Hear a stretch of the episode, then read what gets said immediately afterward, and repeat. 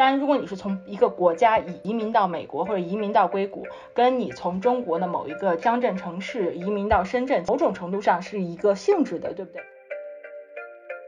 啊，可能是开玩笑，但是我觉得某种程度上也是真的。他说他选择那个办公地点是因为啊风景可以看到深圳湾，觉得心旷神怡。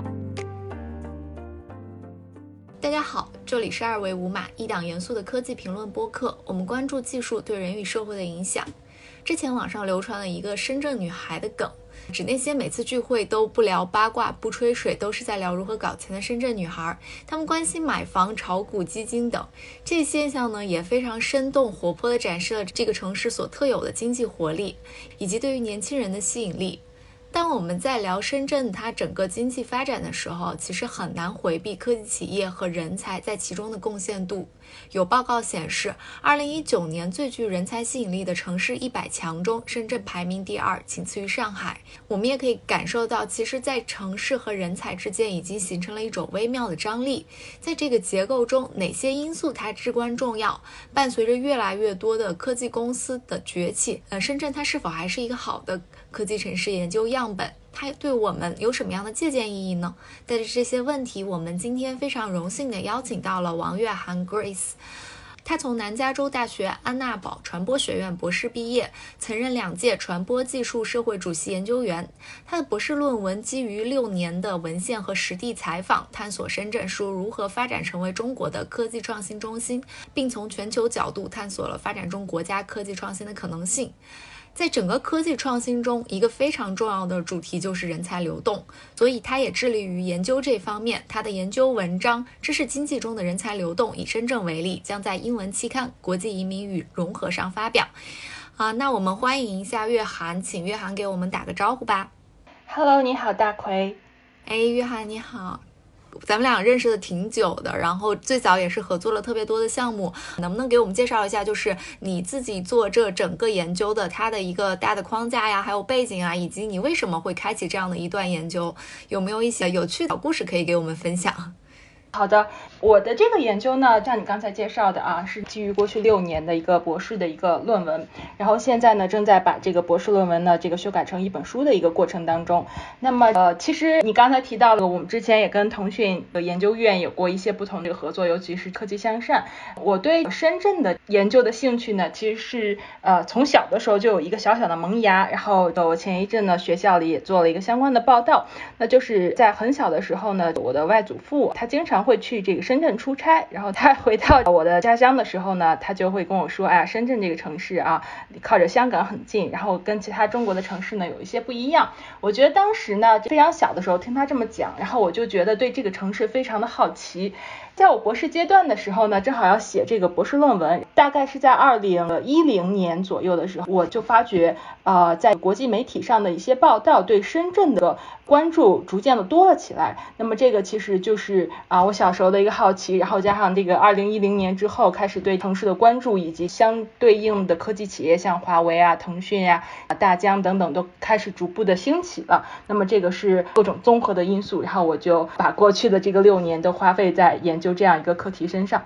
在这个过去的六年里面，大概访谈的数量有多少？然后有没有一些比较有意思的经历啊？大概啊，我采访了，比如说像这个腾讯的公司，腾讯公司不同岗位的工作人员，那么其他的一些深圳的科技公司，这个科技公司的一些负责人，呃，深圳的高校的一些这个学生以及负责人，那包括相对应的这个政府的官员，比如说尤其是负责这个科技发展方面的，那么这个总计呢，我大概啊，截止到目前为止采访了有一百二十多位。每一个人，那么我跟他们大概聊五十到九十分钟，因为可能他们每个人的这个工作性质不太相同啊。那么呃这样的总计是有一百二十多位的这个采访。那么其实，在之前呢，在我啊好几次去深圳之前，我在美国的硅谷也采访了一些这个呃科技创新人员以及这个投资人。那么其实我采访他们的时候呢，并不是想在他们身上了解深圳，而是想了解一下硅谷现在的一个状况，然后呢，对我这个进一步的深化深圳的这个研究呢，做一下一定的铺垫。那么这些人其实没有算在这一百二十个人当中，还有比深圳做田野调查。的时候呢，乘坐出租车，然后我就会跟那个出租车司机 聊天，有一些非常有趣的小故事。比如说有一次我坐一个出租车的士司机呢，他跟我说他老家是湖南的，他父母是。二零零零年初左右从湖南跑到深圳来卖菜，然后卖菜赚了很多钱。他们当时在深圳就买了两套房，所以他现在就成为了只需要开开这个出租车以及收收房租的啊这么一个 城市青年。所以说，像跟他们这样种聊天，你就会发现深圳这个城市确实是是它是一个移民城市，它是中国一个非常典型的移民城市。这也是为什么在我的这个整个研究当中啊，虽然是核心是关于深圳如何发展成中国的科技创新中心的，但是啊，像深圳的这些文化其实是非常重要的一个因素，嗯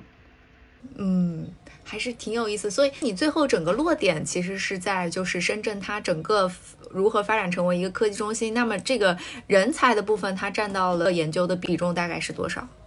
呃，比如说，在我的这个整个的论文当中呢，我一共有十一个章节。那么关于人才的这个占了大概是整个完整的一个章节，因为就是说我研究的是深圳如何发展成中国的科技创新中心，以及深圳的这些经验对于其他的发展中国家有没有可行之处。因为我们知道，全世界聊起来科技创新的时候，大家都说要向硅谷学习，但是在我近这么多年的学习以及这个研究以及这个探索当中，我发觉这个硅谷的经经验呢，其实是相对比较难以这个学习以及克制的，尤其是对于啊，比如说像印度呀、南非啊这样的发展中国家，它可能工业化还没有完全实现啊，你让它要建这个根据硅谷的经验建立他们的科技中心是不可能。但是我觉得深圳的这个整个的这个过程啊，其实对这些发展中国家是有一定呃更好的借鉴意义的。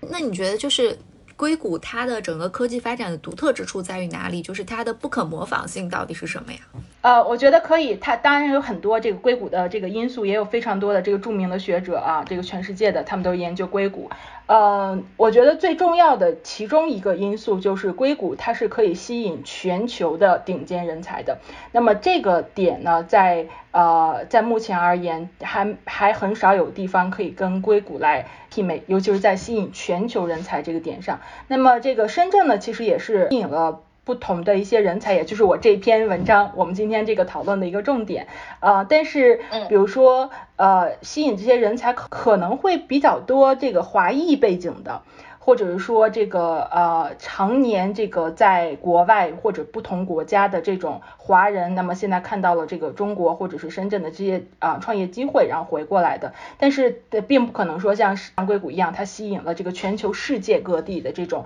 科技人才啊，这是硅谷确实是啊其他地方很难媲美。在整个做一个对比较研究的过程中，会有去深入了解，就比如说硅谷它吸引到全球人才背后的一个驱动力。是在于哪一个方面做的特别好呢？这次的这个文章当中也有分析，我认为这个硅谷它呃它的文化，这也就是为什么我们今天可以多聊一下这个深圳的文化。硅谷的文化是相对非常非常包容的。那么在我的这个整个的这个作品啊论文当中呢，也提出了一个观点，就是我移民本身其实就是一种创业，呃，因为我提出的就是 immigration is entrepreneurship，就是说。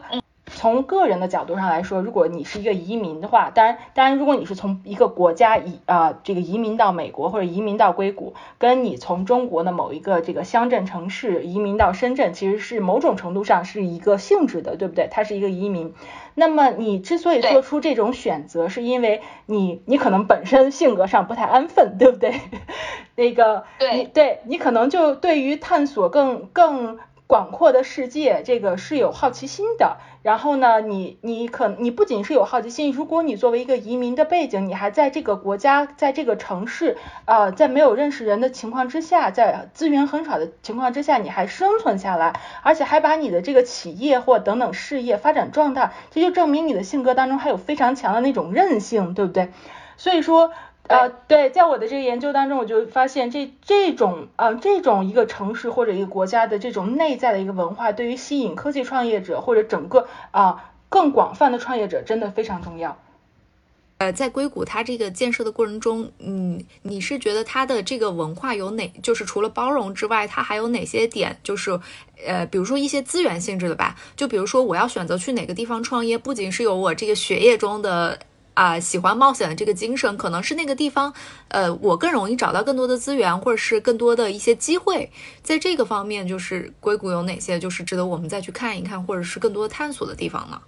首先，先回答你的问题的话，那硅谷高校的资源啊，比如说呃。伯克利啊以及斯坦福。那么他们这两所高校，其实我觉得呃。在我的这个作品当中呢，也重新定义了一下他们。他们并不是说单纯的啊顶尖的这个排名非常高的高校。这两个高校的特点是，它是有这个。嗯，鼓励创业，有非常强大的这个校友的创业资源和这个投资资源的这么两所高校，所以它并不是说，呃，比如说你拿这个伯克利跟这个斯坦福跟哈佛去对比的话，那么就没有人会说哈佛有非常强的这个创业氛围，对不对？那么在去年公布的这个呃全美创业型高校的排名当中，那么排名第一的是那个斯坦福，排名第二的是啊这个伯克利，所以从这个点上就能看出来这两。两所高校。所起到的作用在硅谷，不单纯是说我培养了这个人才，他们会做科研，而是说这两所高校它非常注重如何把科研转化为这种啊商品，或者说把这种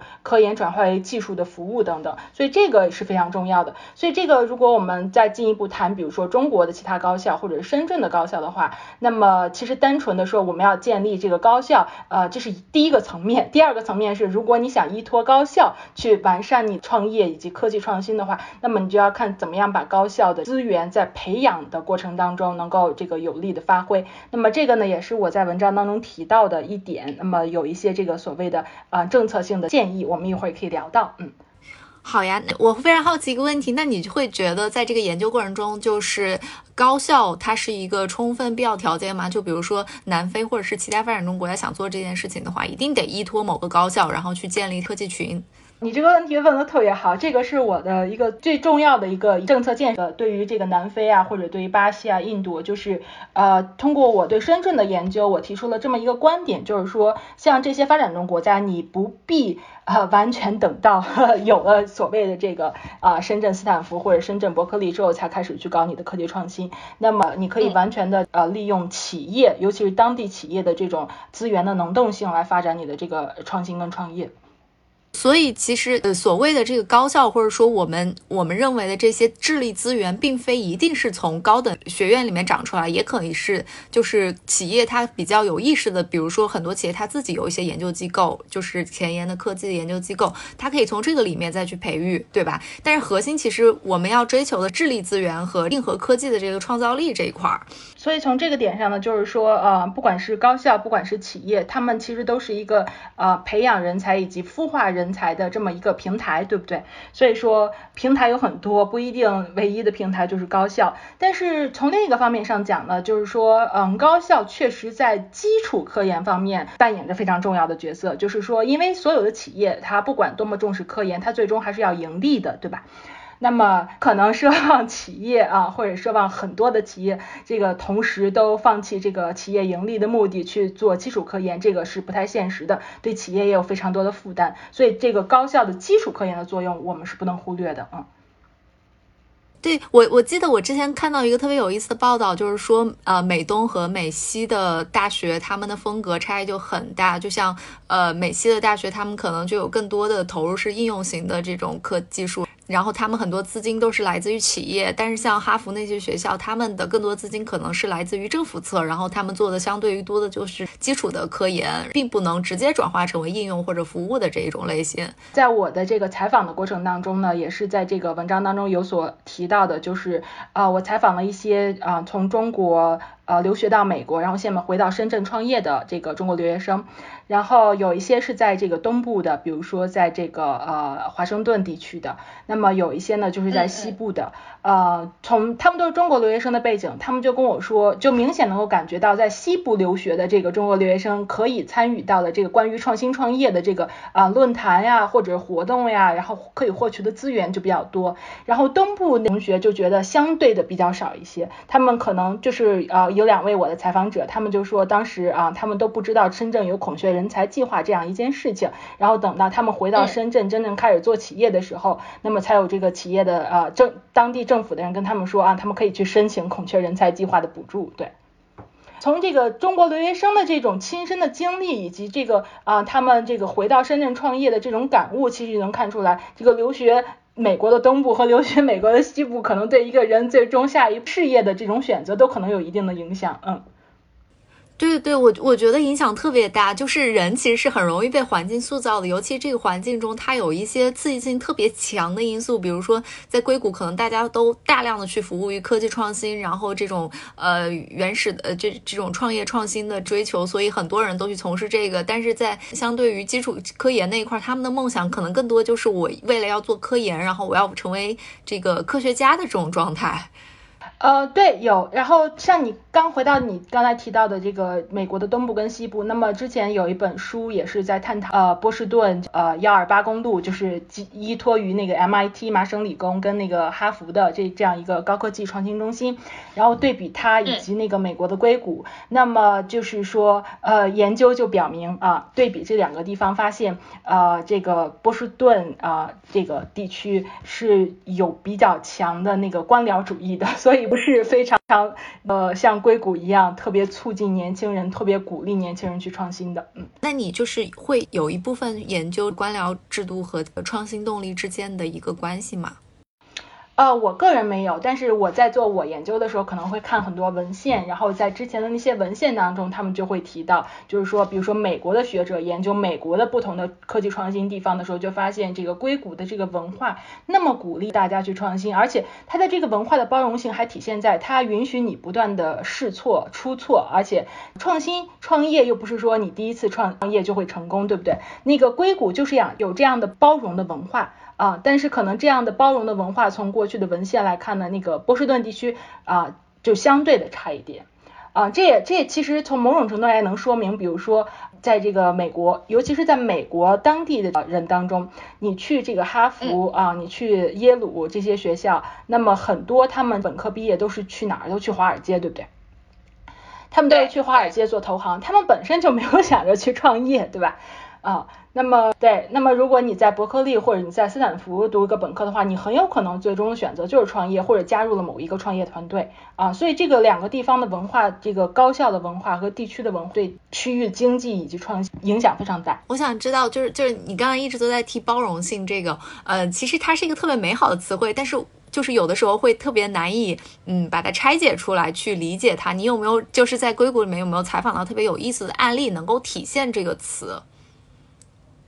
呃，你是说美国的硅谷，而不是说深圳？对，因为你之前不是也在硅谷采访了一圈吗？嗯，我觉得这个包容性，就是说，呃，从我在硅谷采访的那些人里面，我觉得他们，呃，比如说你如果是一个投资人的角度的话呢，你之前有过一个创业的经历，然后呢，你的这个创业经历可能失败了。啊，可能从投资人角度上的话，他比较谨慎的话，他可能就觉得我就不想投你了，因为你失败了，对不对？那么，但是可能这种情况在硅谷呢，就相对会比较少一些。那么，可能这个硅谷的这个投资人还会觉得你失败了，可能你从中学到了一些更好的，然后利于你下一次创业的，所以你下一次的创业有可能是成功的。那么他可能更进一步的跟你探讨，跟你聊一下你的那个产品、你的想法等等，对吧？那么这种潜在的这种文化，它的影响就是比较大的啊。然后像我们刚才提到的这个伯克利以及这个斯坦福，那么他们是呃在学生在高校的时候就非常鼓励学生创业。那我们知道学生在呃上学期间创业，最终取得成功的几率不是那么大。啊，但是这是一个学习的这个过程，对不对？那么正是因为你对失败的包容性，能够促进这些学生去学习、去探索。那么即便之后他毕业之后，他他就没有加入这个啊创业的团队，可能他在这个过程当中失败的一些经历，对他从事其他的一些工作也是有帮助的。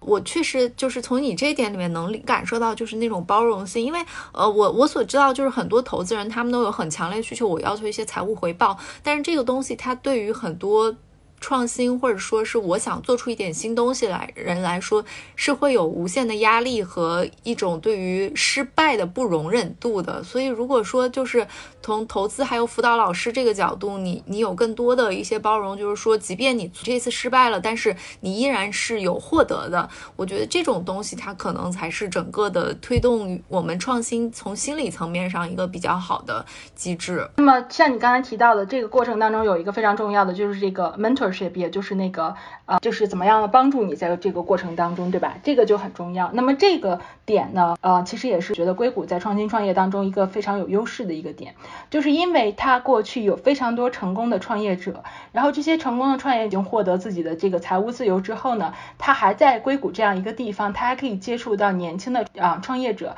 他还愿意去帮助这些年轻的创业者，不仅仅是从一个财务上的帮助，就是说给你一张支票，对不对？他可能更多的是愿在这个过过程当中问题或者有困惑的时候帮你解决。那么这个对于啊创业者是非常重要的。如果说回归到深圳的研究的话呢，因为我做了这个对比嘛，那么我觉得深圳在对于创业者的这种具体的指导上，那么现在啊对比硅谷可能会相对的欠缺一点，但是是在一个不断提升的过程当中。还有一个问题啊，这个问题可能更加超超脱一点，就是我们现在也能看到，就是整个创业环境它其实是受到大的。全球环境去影响的，尤其是在这一波，就是互联网企业，它其实已经是一个相对于饱和的状态。你觉得硅谷还处于那种，呃，就是创新非常的茂盛的生长的一个阶段，还是说我们已经到了之前有一个杂志封面上说，就是我们期望是上火星，但是，呃，硅谷只给了我们一个 Facebook 的这种整个这个科技市场，它还在茂密的产生出，呃，就是能够超越人类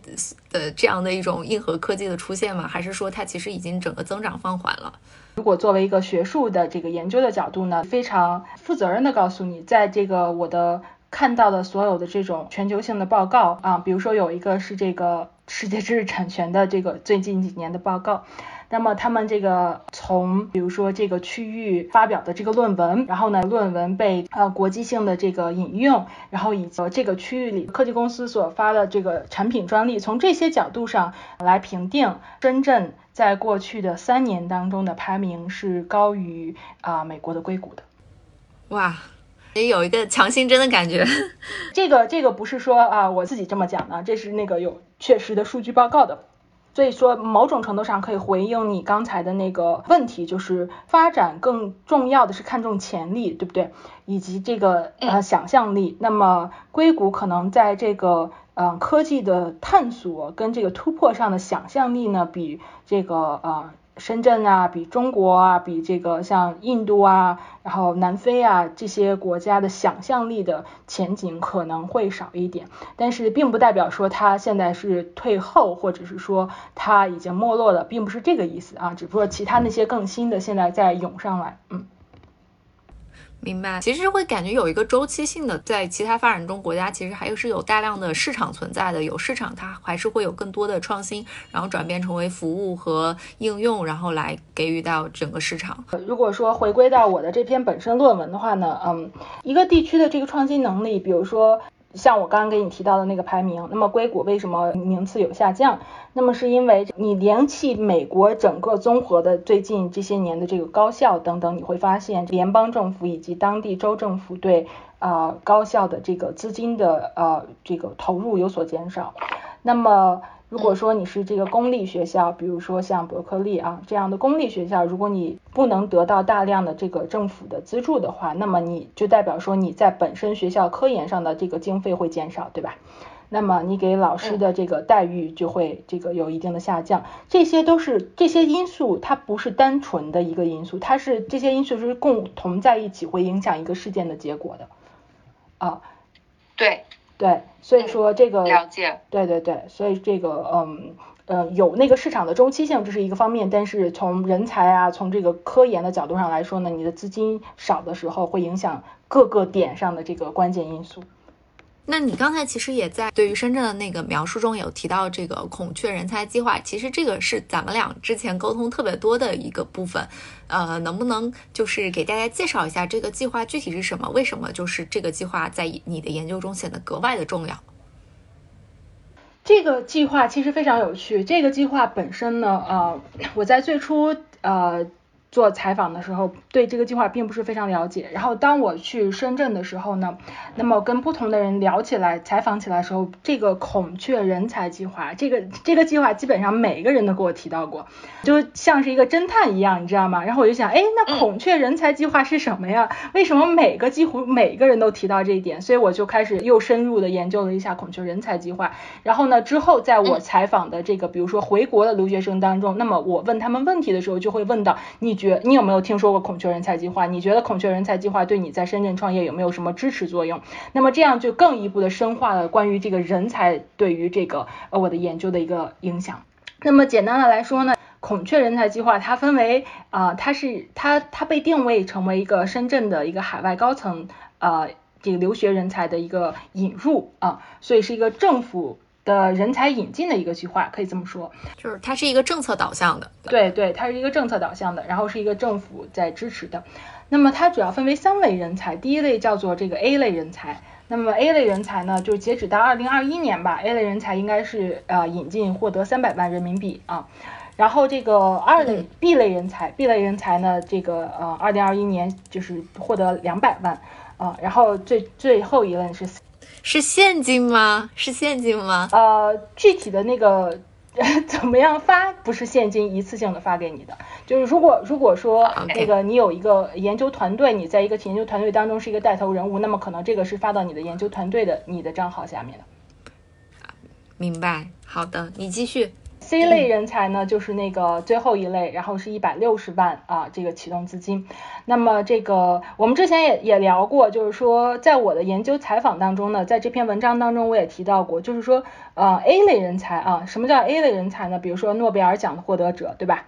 然后呢，这个什么美国国家技术啊创新奖的获得者呀，然后什么图灵奖的获得者呀，然后呢呃。比如说这个全世界啊，这个知名的呃这个企业的 CEO 啊，五百强世界五百强企业的这个 CEO 啊，这个都是属于啊 A 类人才。那么如果说你是特别，比如说音乐人才啊，获得过这个世界著名乐团的这个总指挥啊、艺术总监啊，然后国际著名建筑奖的这些都属于 A 类人才。但是在我的采访当中呢，我基本上没有遇到过 A 类人才的啊，就是比较少。所以说。嗯，可以理解为这个 A 类的孔雀人才呢，有某种程度上，他们起到的是一个呃，就是像城市代言人一样的角色。然后他可能对于这个实质性的这个呃科研啊，或者是说这个人对于下一代人才的培养，那么作用可能相对会少一些。那么这个呢，就提到了这个 B 类人才。B 类人才呢，我觉得呃还是相对比较容易这个呃。匹级的啊，就比如说你这个担担任过这个国际高水平科技期刊主编啊，比如说你是这个在比如说那个 Nature 啊、Science 啊这些这个著名的科技期刊上发表论文，比如说作为第一作者啊，然后呢你发表了这个三十篇以上的。啊，然后在过去的这个呃五年到十年之内呢，你是任这个国外国外知名大学的这个呃教授或者副教授的，那么这些呢都属于这个 B 类人才啊，B 类人才像这种呢，就比如说现在很多这个国外的啊高校的一些五六十岁的这些教授，那么如果他是一些华裔的话，对吧？他是有可能这个啊，如果他愿意的话，他是有可能成为这个孔雀人才的这个 B 类人才的。那么 C 类人才呢，这个这个也是我见到。的比较多的，在采访过程当中，因为他就是啊，尤其是相相对这个年龄层啊，比如说这个担任过国国际知名大学助理教授的，那么这个很容易的，对不对？你就可能博士刚毕业，然后你做了几年著名大学的这个助理教授啊，比如说你曾经这个入选过国家的这个中组部的这个千人人才计划啊，你可能也可以同时再申请一下呃深圳的孔雀人才计划。等等，所以说这个呃具体的它那个条文有很多啊。如果如果有人要申请那个孔雀人才计划的话，可以去那个官网上，深圳的那个官网上去查，然后它就每一条列的都非常细致啊。这个是整个一个孔雀人才计划的一个概貌，嗯。哎，那那想问一下，就是在整个大的这个孔雀人才的框架里面，他最后筛选出来的人，他们普遍都是干什么的？比如说，在我采访的这个有有一些创业者当中，他们确实是这个从国外啊知名大学这个，而且是有自己专利的，带着回到了这个深圳，然后呢，成为了 C 类的孔雀人才计划。就普遍都是理工科的，对吧？对，那么这个点呢，其实也体现出了现在这个，也也在我的文章当中提到过，这个属于呃。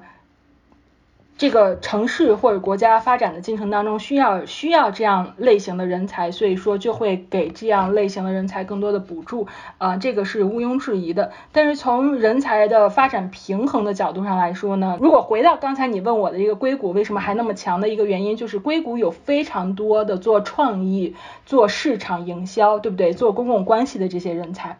那么这些人才他起到的是什么作用呢？他可以把硅谷的那些科技人员的想法很好的包装一下，然后卖出去，对不对？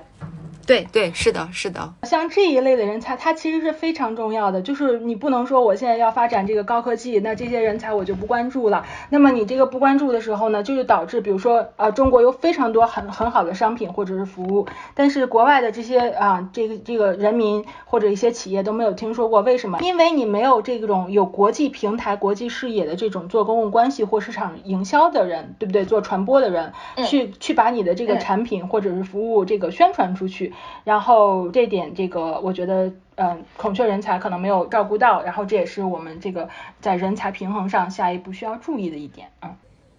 哎，那那我很好奇，就是比如说像硅谷特别擅长干这种事情，就比如说我讲故事，然后包装我的产品和服务的这些人，他们的普遍的背背景是什么样的？还是说有什么样的机制能够把这些人给包装出来，然后融入到这个创新创意的这个团队中去？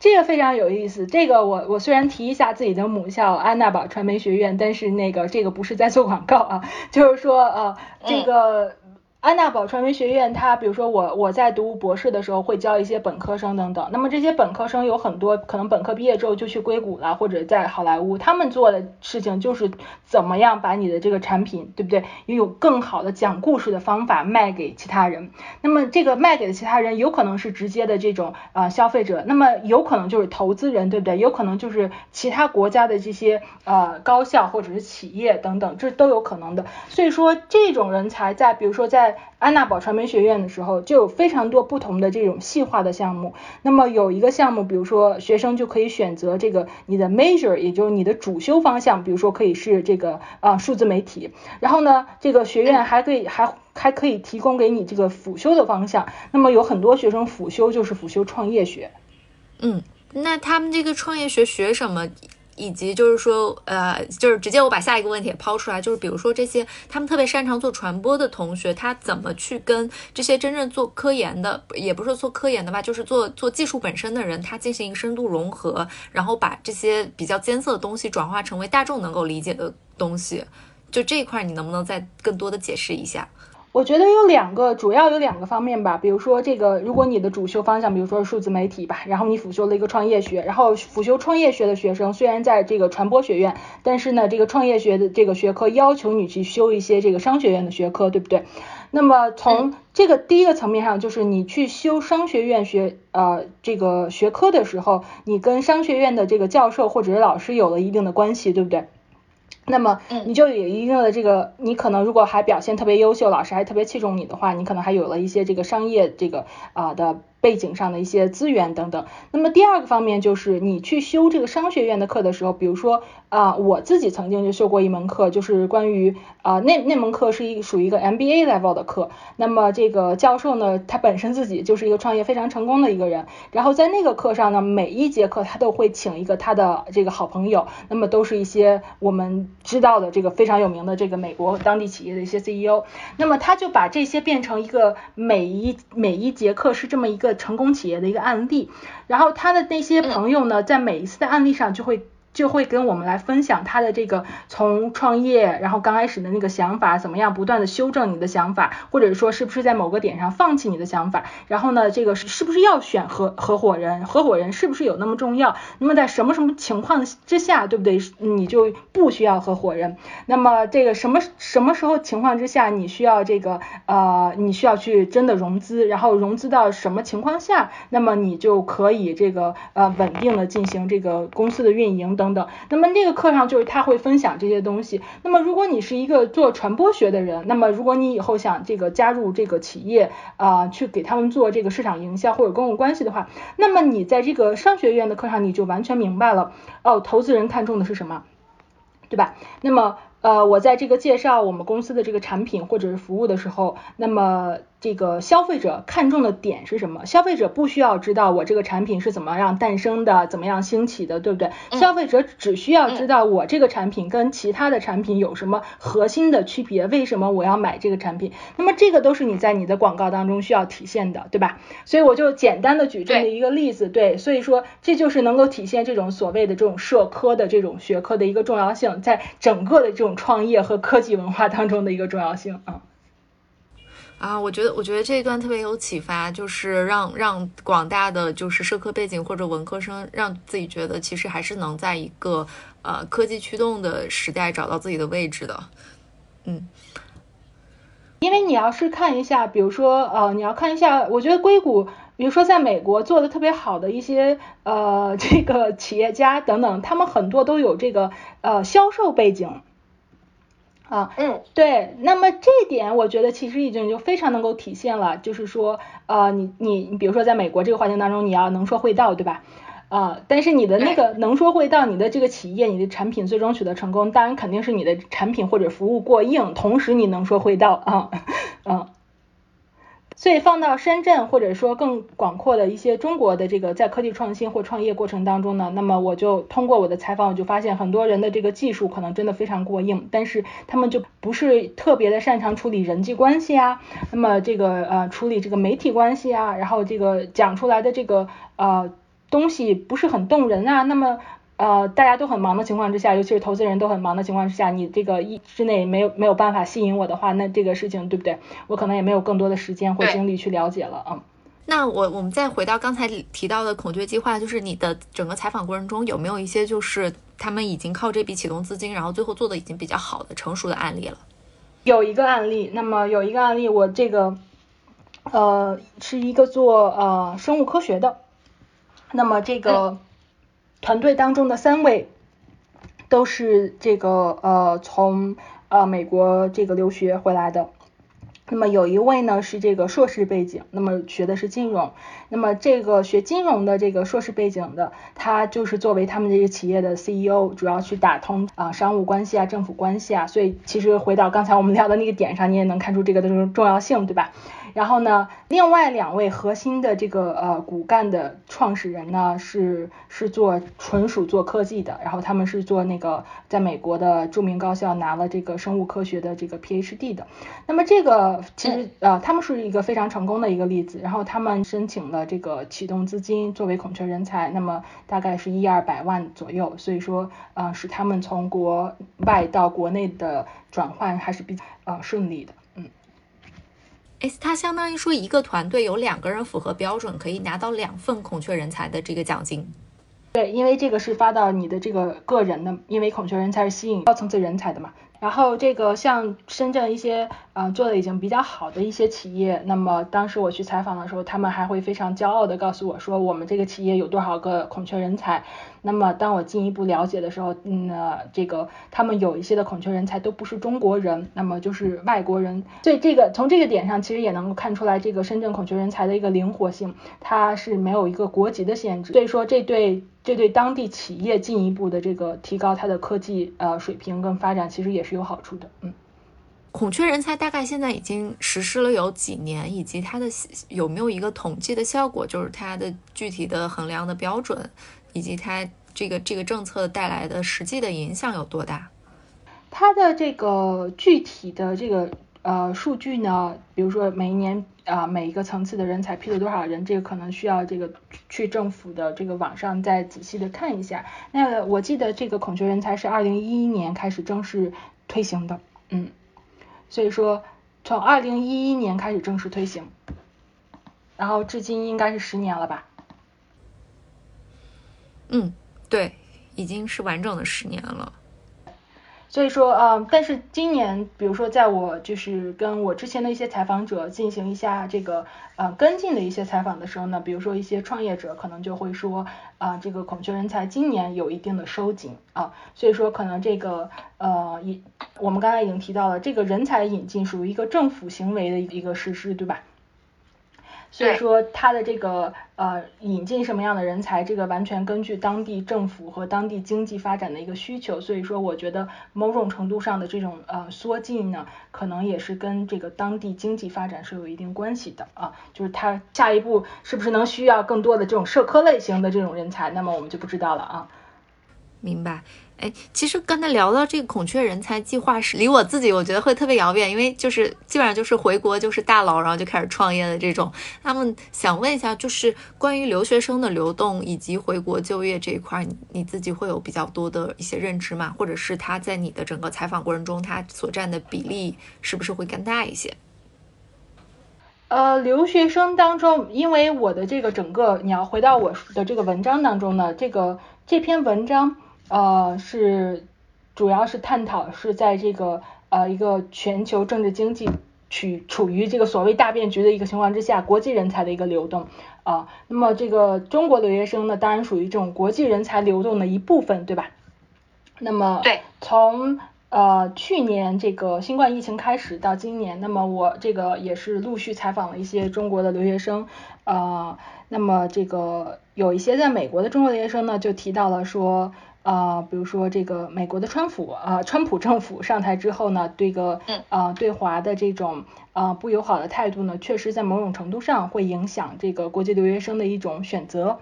啊。那么当然这个属于是一个个体的一个认知，那么这个是不具备这种啊普普及化的，对吧？啊，但是至于被普及化的这个点呢，呃，如果在美国以及国际人才这个两个因素来看，那主要就是这个美国对于雇佣人才的一个担保。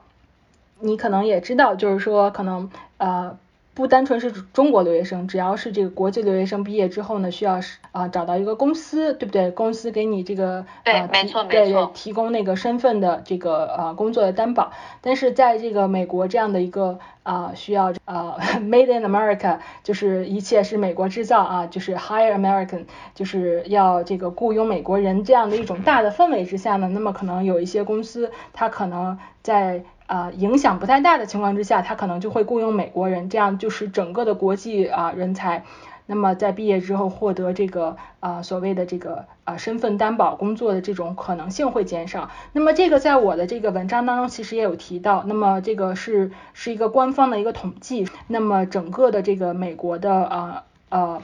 这个 H1B 也就是啊企业证呃企业工作担保是持那个直线下降的。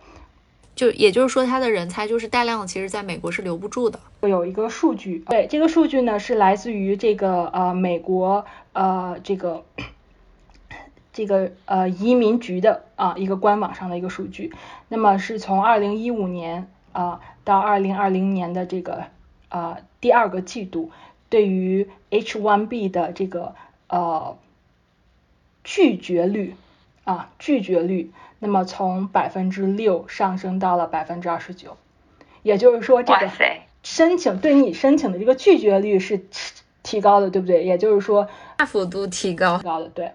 然后呃看趋势的话呢，那么这个是二零一五年是百分之六，二零一六年是百分之十，二零一七年是百分之十三，然后二零一八年呢到了一个高峰百分之二十四，然后二零二零年是百分之二十九。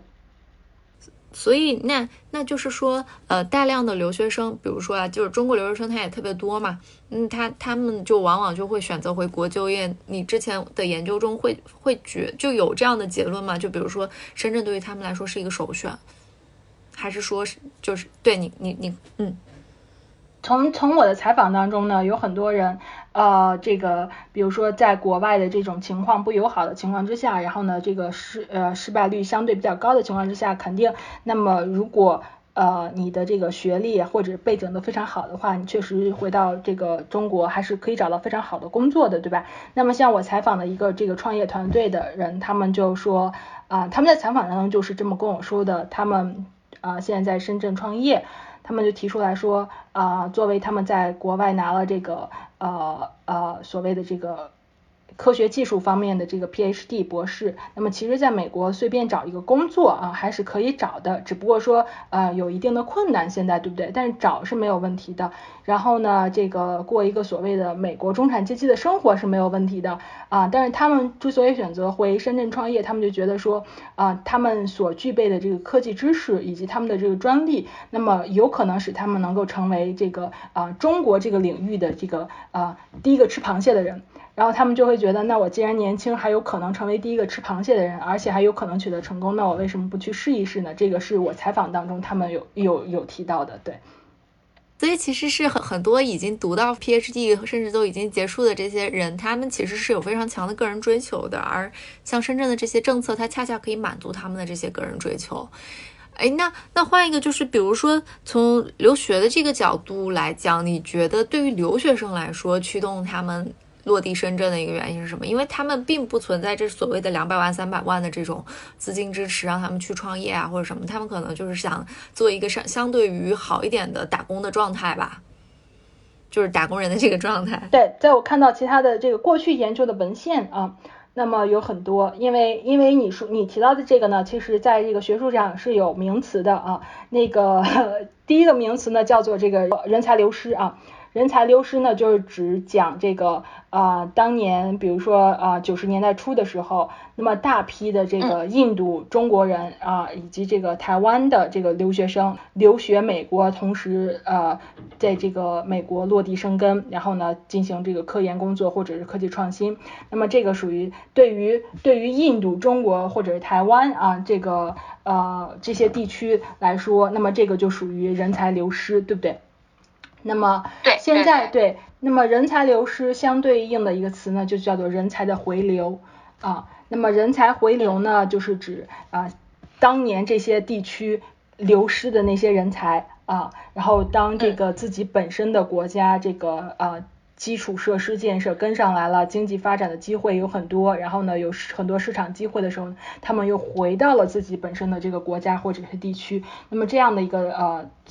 情况呢，在这个学术上叫做人才的回流。那么所以说我这篇文章非常核心的一个点呢，就是在研究这个呃当下的这么一个状态下的一个人才回流啊，因为这个深圳我们之前也聊到过，就是说啊腾讯啊腾讯其实在这个近几年的这个报告当中。啊，是这个 Boss 直聘网，然后呢，他们这个评选出来的啊，这个呃，按照这个数据评选出来的二零一九年的啊，这个对于海外啊人才最吸引的排名前十五的这个企业，那么腾讯是排第一啊，然后阿里巴巴是排第二，对，然后呃，中国银行是排第三，然后华为是排第四啊，嗯，对。然后这个当然进进前前十五的这个我在我的文章当中都列出来了，前十五的非常有趣啊，前十五的基本上除了中国银行以及这个中国工商银行之外，啊全都是这个民营企业。哇，嗯，那那你觉得就是总结下来就是呃你你觉得是民营企业哪些特点让他们愿意到这样企业来呢？啊，我觉得中国的这些企业长期而且做得非常好的小海外校招，确实对吸引这个海外留学生是有很大的这个呃作用的，嗯，这个是非常好的一点。然后第二点呢，就是说，我觉得这个呃这个其实这个数据某种程度上体现了一个更深层次的一个点，就是中国社会经济的一个发展，体现出了这个民营经济的一个活力啊，就是说民营经济、民营企业开始。作为一个呃招聘的一个非常重要的一个点了，也就是说，呃，从社会文化的角度上来说呢，可能一些中国学生或者中国留学生，他们不再是像比如说老一辈那个样子，我一定要进国企，对不对？对，没错没错，大家思想观念其实发生了特别大的变化。对对对，就是他可能那个对于铁饭碗的那个观念呢，可能相对会比较弱一些了。他可能更加追求我是不是能在这个企业能这个企业能不能给我提供一定的平台来实现我的这个自我价值或者事业的价值，对吧？对对对，没错没错，我特别认认同你这个建议。呃，然后下面一个问题就是，之前我们俩在碰题，刚刚也讨论特别多的，就是呃，人才一部分是引进来，另外一部分是留下来嘛，对吧？就是呃，你之前也提到了，其实很多的社会配套是决定他们会不会长期留下来的这样的一个重要的因素。就是除了在个人发展之外，就是能不能给我们讲一下，就在这方面孔雀人才中，他们孔这些孔雀人才有没有更加长久的吸引力，想要留在这个城市创造价值？因为我们也看到这两年年，其实深圳它的整个的啊人口数据是在下降的。就一方面是它的常住人口，另外一方面就是它的新生人口都是在下降的。我觉得你的这个问题呢，分为这个两部分。第一部分就是说，呃，深圳它对人才的吸引力，呃，从过去的这个三年，呃，有一个报告叫做《中国城市活力研究报告》。那么这个研究报告呢，体现了从二零一七年到二零一九年，那么对比了四个城市，是深圳。啊，北京、上海以及广州，那么这四个城市当中，对于年轻人口，那年轻人口的定义呢是这个十八岁到三十四岁，那么年轻人口的吸引力排名第一的，持续这三年排名第一的都是深圳。嗯嗯啊，那么这个呢，其实能够体现出，还是这个其实还是能够体现出深圳这个城市的特点，就是年轻，然后它对年轻人，对于敢敢想敢闯的这种年轻人，还是有一定的吸引力的啊。然后像你刚才提到的这个呃，就是人口的下降，那么这个人口的下降呢？今年这个呃发布的这个数据，就是整个中国的这个人口出生率都有一定的下降，所以说这个深圳的下降呢，可能只是伴随着整个这个中国人口出生率下降的这么一个部分啊。嗯，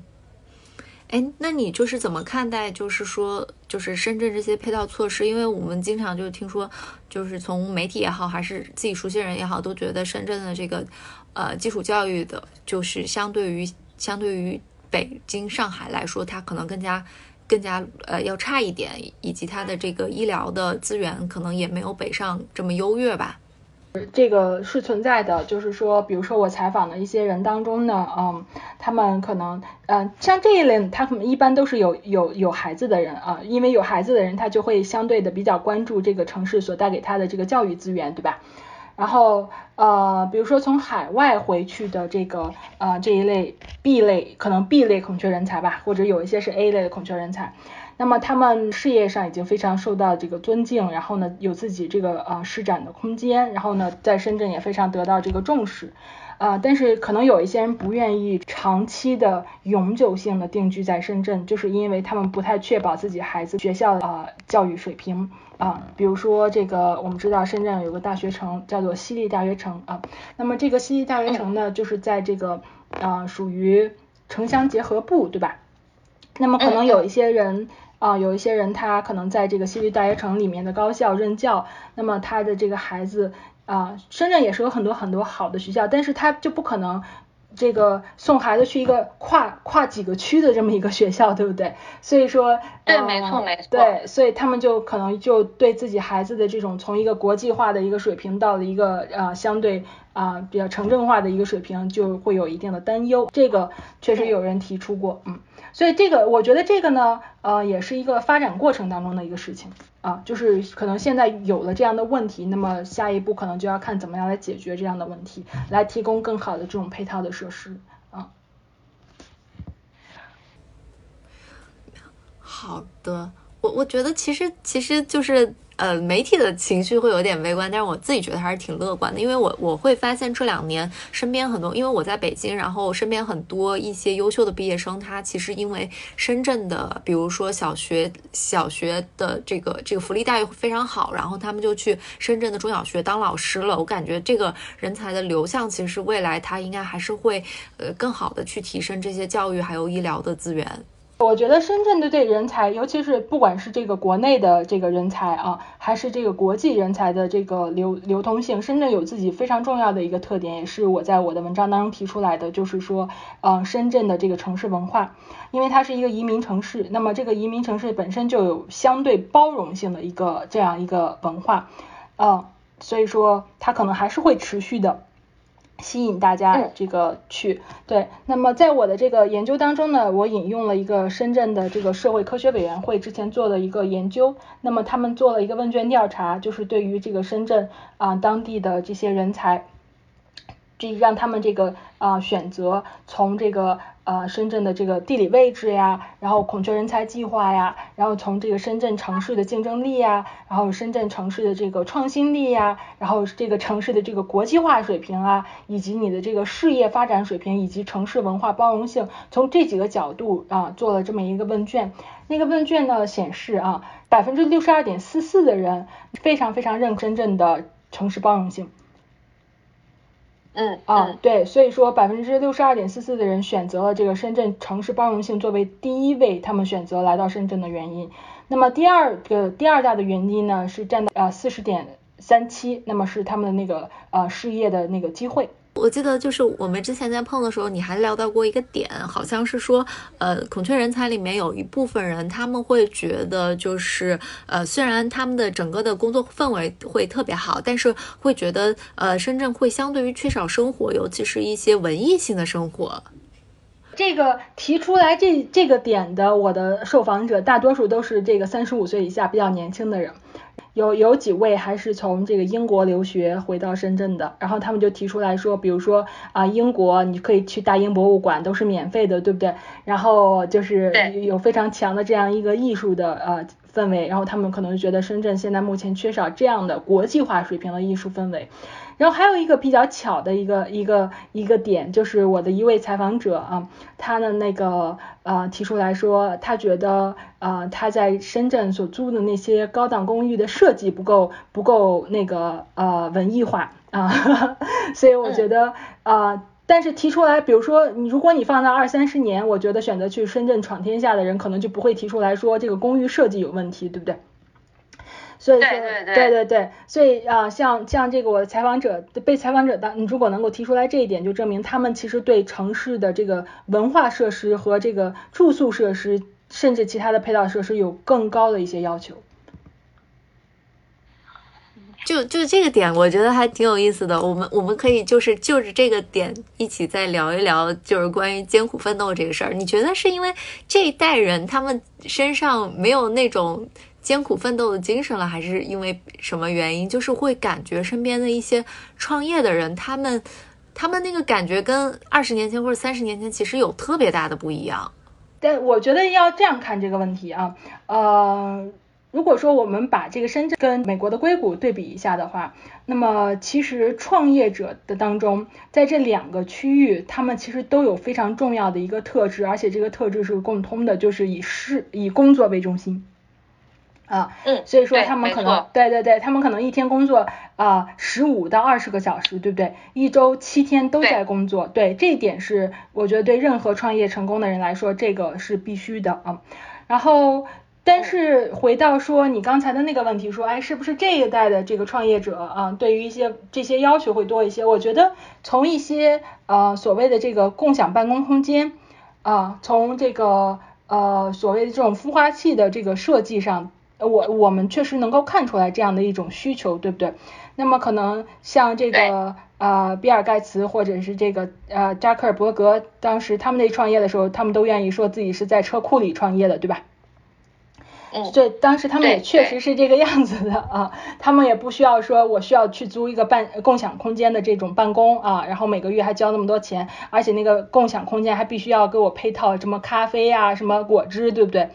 啊，但是。我们现在看这些所谓的共享空间呀，然后呢，这些孵化器啊，那么这些设施是都有的，而且有很多的这些创业者，他们确实是非常关心啊，这个他们每个月付的这个房租当中是不是包含这些，能够让他们安心的去这个啊创业跟这个呃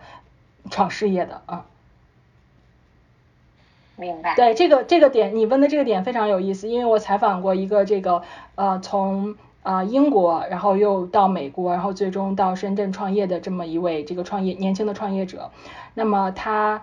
在我采访他的时候是在他在的那个共享办公空间，然后他还跟我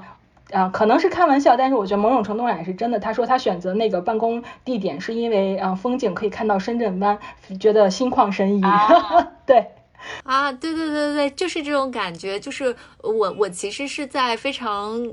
呃，享受的去做这个创业的事情，对于这个置身于其中的人来说，所以可能对这这一代的人，我觉得可能会有这么一种啊需求，嗯。对，它是一个完全的主动选择，而不是说我我有一些生存，可能可二三十年前的整个整个环境还是有很大的这个生存压力的嘛。对，而且我们从另一个层面能看出来，就是二三十年前的时候也不会有，就是因为这个你对共享办公或者孵化器的这种选择，其实另一个层面带动带动了这个服务业的一个发展，对不对？嗯，对对对，没错没错，其实就是比如说像 WeWork 这种，也是已经是发展到非常大的这个企业了。对，它是一种，它其实本质上是一种服务业。然后在二三十年前，比如说我们父母那一代，如果他要创业的话，他他服务业那时候还没有发展呢，对不对？所以说他们也没有对服务行业有这种需求啊。对，没错。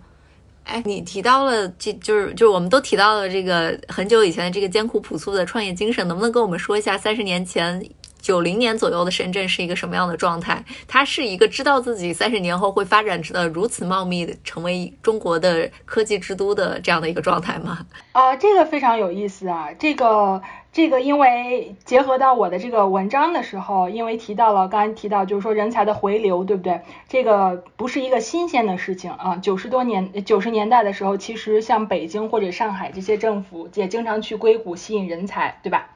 对对对，当时的这个北京中关村啊，就是号称这个中国硅谷。然后呢，北京中关村建了很多这个海外留学呃创业园，对不对？然后他们就经常去硅谷啊，希望能够吸引到这样的这个呃留学人员回国创业。那么我们所熟知的这个百度的李彦宏，那么就是当时在二零零零年那个那个时期，这个呃选择这个离开硅谷到北京来这个创办百度的，对吧？然后非常有意思的，也就是说我这篇文章非常重要的一个点，就是二零二零二零零零年那个阶段的时候，深圳啊还是处在一个从劳动密集型的一个低制造业的这么一个状态啊，转向要发展以科技为中心的这么一个呃城市经济的，所以这个是非常有意思的，是因为那个时候没有人会想到说我要去深圳创业，对吧？那么那个时候，对那个时候啊，你提到深圳的时候，比如说那个时候你提到华为啊，大家也不知道华为是谁，因为华为一九八七年才建立的啊。那那个时候，那个可能深圳啊，这个腾讯还没有建立，因为腾讯是一九九八年才正式创办的，对吧？所以说那个时候你就算跟别人提起来华为，呃，或者是腾讯，别人也不知道你在说什么，对吧？所以说，呃，那个时候就肯定是啊，整个深圳的这个城市经济还处于在一个相对比较低端的一个状态下啊，那么它就不可能这样吸引到这个，哪怕你有啊这种所谓的孔雀人才计划在，但是在那个年代你也不可能。吸引到这样高端的海外人才回到深圳进行创业，但是现在情况就非常不同，对吧？那么像像我们刚刚提到的啊，这个是是包括腾讯啊、华为啊，都是这个二零一九年排名的这个吸引海外这个归国人员的这些企业，对吧？因为现在这个深圳当地的区域经济得到了一个发展，那么像我们刚刚提到，深圳确实这个排名作为这个科技创新中心，现在排名都已经对吧？这个从具体的数字上都已经超过了硅谷啊，那么这个再加上这些企业的一个强大的吸引力，那么不仅是这个海外的中国人，那么其实很多这个海外的一些外国人，他可能甚至有一些我聊的，他都他可能对深圳了解的不是很多，但是你提起这个腾讯、提起华为、提起大疆啊，或者平安这些公司，他们他们的了解其实还是呃不是那么多，但是充满兴趣啊，充满好奇心。哎，那那突然很好奇，再加一个问题，就是，嗯，在国际媒体或者是国际舞台上的深圳，它是一个什么样的形象呀？呃，这个，因为我我做的这些研究的时候，也会看一些这个呃，比如说媒体上对深圳是怎么样报道的。我觉得现在大多数的这个呃媒体的报道在。呃，在关注它的科技之前呢，大多都是说啊，这个深圳呢是由这个四十多年前的一个小渔村发展到今天的这样一个城市啊，然后呢，关注的重点可能在这个。过去关注的重点可能是在这个深圳城市化的这么一个一个所谓的一个奇迹上，对。然后呢，另外一个方面，对于这个深圳的报道以及关注，可能就是它毗邻香港，对不对？啊，跟香港很近，所以经常大家会把深圳跟香港进行做一下对比啊。然后这个这是这是比较这个多出现的这一些国际的报道对于深圳。然后另外就是说对于这个呃深圳的一些企业的一些报道，对吧？嗯。嗯，对，对，没错，对，没错。哎，那在你的整个的这这篇的呃这个章节里面，它有哪些核心的一些结论能够分享给我们的？第一个最重要的一个一个结论啊，就是呃我们刚才提到的这个人才的一个平衡。那么就是说我提到了这个深圳，嗯，对于这个人才的这个吸引，尤其深圳当地政府是想是想通过吸引这些人才来来进一步实现它的这个科技发展的这么一个一个方向，对不对？但是呃，人才的吸引需需要 平衡，那么。嗯，现在是过分的关注在这个所谓的科技型的人才上了。那么像我们刚才呢，其实已经提到了，像这个啊，做市场营销啊，做这个公共关系啊，做媒体这些人的这种人才背景的一个重要性，对不对？对啊，对对。然后甚至就是包括这金融啊、投资啊这些都这些都是非常重要的啊。所以这个。你我们要把它看作一个一个完整的一个共通的，所有的这些点都是相互联系的。但是现在深圳对人才的吸引可能过分的是放在这种科技人才上。然后第二个方面呢，就是说，呃，深圳呢可能呃它的优势，像我们刚才提到的，就是这个城市的呃包容性文化，对吧？那么大家对觉得这个是第一个啊，可这个愿意愿意留在这个城市的。那么深圳可能就要啊。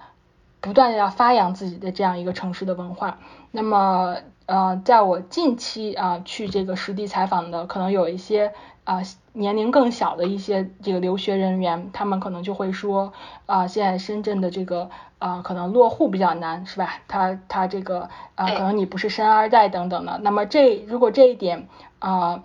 这个我们不及时的进行一下这个解决的话呢，可能对于更进一步的吸引其他的人才，可能会造成一定的这个。阻碍，那么这样的有可能会让其他新兴的一些中国的城市啊，比如说像杭州啊、南京啊、成都啊，对不对？重庆啊，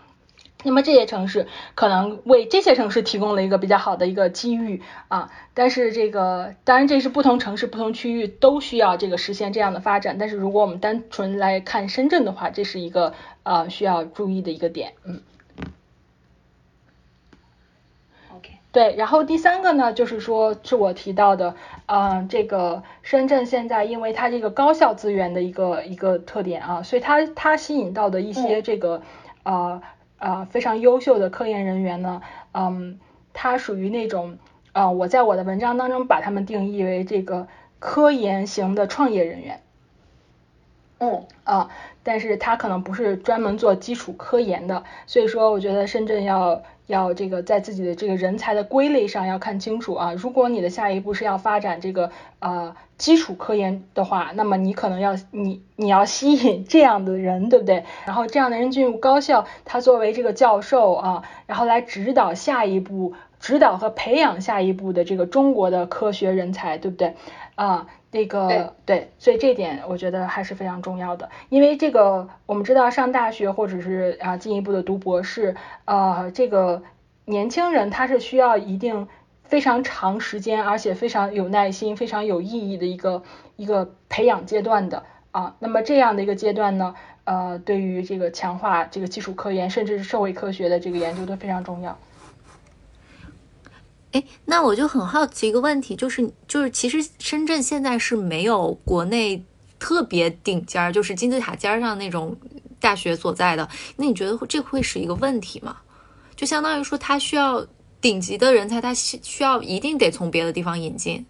嗯，这个问题其实呃，在我我的一些采访者当中呢，他们也提到过，就比如说啊，像像深圳有这个呃这个著名的大学的，比如说研究生院，对不对？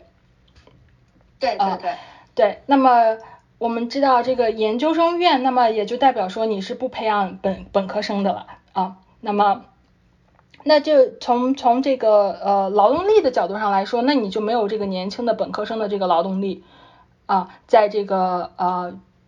这些著名大学的研究院下面，那么可能大多数深圳当地的这个啊本科级别的劳动力是不是深圳大学的？啊，那么除了深圳大学之外，综合性的这种培从本科开始培养人才的这种学校，好像深圳现在也不是特别多，对不对？所以说这个就会导致你的这个劳动力上的一个缺乏。然后第二点就是说，像这种研究研究生院，那么我我个人认为，如果你是呃想想真正做科研的这么呃这样的年轻人的话，你应该不会去报考一个呃著名大学在一个深圳分支的研究生院的，对吧？因为你需要。你需要对对对因为你需要去考虑，如果你是真正要做科研呃的话，你需要考虑说你是不是能够定期的、长期的跟你的导师进行沟通，对吧？因为对，从我个人经历的话，我觉得一对于一个年轻学者的一个成长的话，呃，这种潜移默化的跟导师进行的沟通，跟其他学者的这些沟通，对于你自己的这种探索和发现也都是非常重要的啊。我非常认同，所以你你是觉得还是一定的影响的。对，我觉得有一定影响，但是不是不可以克服，但是需要一定的时间，然后以及政策上是不是可以进行一定的这个关注在这方面。哎，那再问问最后一个问题啊，就是你自己也未来是会去南非工作是吗？对我是在南非最古老的一个高校，然后做研究。嗯，对，因为这个呃，南非作为非洲整个非洲大陆的这个一个具有潜力的一个创新中心，我觉得呃还是有一定的想象空间跟发展的。嗯。那就回到了我们刚才聊那个话题，你会觉得就是你未来也会去观察更多的科技创新嘛？呃，深圳的这样的模式对于其他的城城市或者国家有什么样的借鉴价值？呃，有这个有有很多借鉴价值，在我的准备的书稿当中提到了。那么那个我在这里就不方便的过多的透露了。但是呃，我认为深圳的这个创新模式对于其他发展中国家的借鉴价值远比硅谷的要高。为什么呢？呃，因为这就好像我们来对比这个两个学生一样，对吧？如果一个学生他本身出生就是一个天才的话，那你你把这个学生跟一个呃这个特别用功但是资质一般的一个学生去比的话，这样是不公平的。那么我认为你把发展中国家的这些区域呃如何创新去。去这个对标啊、呃，曾经是世界最强大的一个国家的这么一个科技创新的话，那么这个也是不公平的，而且是没大有借鉴意义的。嗯嗯嗯，对，因为因为我们知道，从事实的角度上说，这个所有的国家呃，在过去都是说我们要学习硅谷怎么样创新，对不对？但是那现在对。现在硅谷还是硅谷，也就只有那么一个硅谷，对不对？因为它有很多从研究的角度上说，它有很多非常当地性的一些文化性的因素，是非常难以在其他地区的文化上进行复制的。明白。对，所以我们要深入的了解其他的地区的文化到底在这个创新当中发挥了一个什么样子的作用。就好像说这个不同的文化，对不对？不同的这个呃国家的文化对于这个创业者本身它的影响是不同的吧？对对对，没对错没错。那么创业者，创业者本身作为一个个体，在整个创业环境当中，他如果创业，他这个去沟通、去发展自己的产品或者是服务，那么很多创新它是围绕这个创业者本身的社会关系和文化关系进行的，对不对？对。对，是的，对，所以这个就是，这就体现了文化与创业跟创业跟文化之间一个特别互通的重要的作用。所以说，呃，这个也是在我的作品当中非常重要提出这个，我们要怎么样去理解当地的这种文化对于创业的重要性。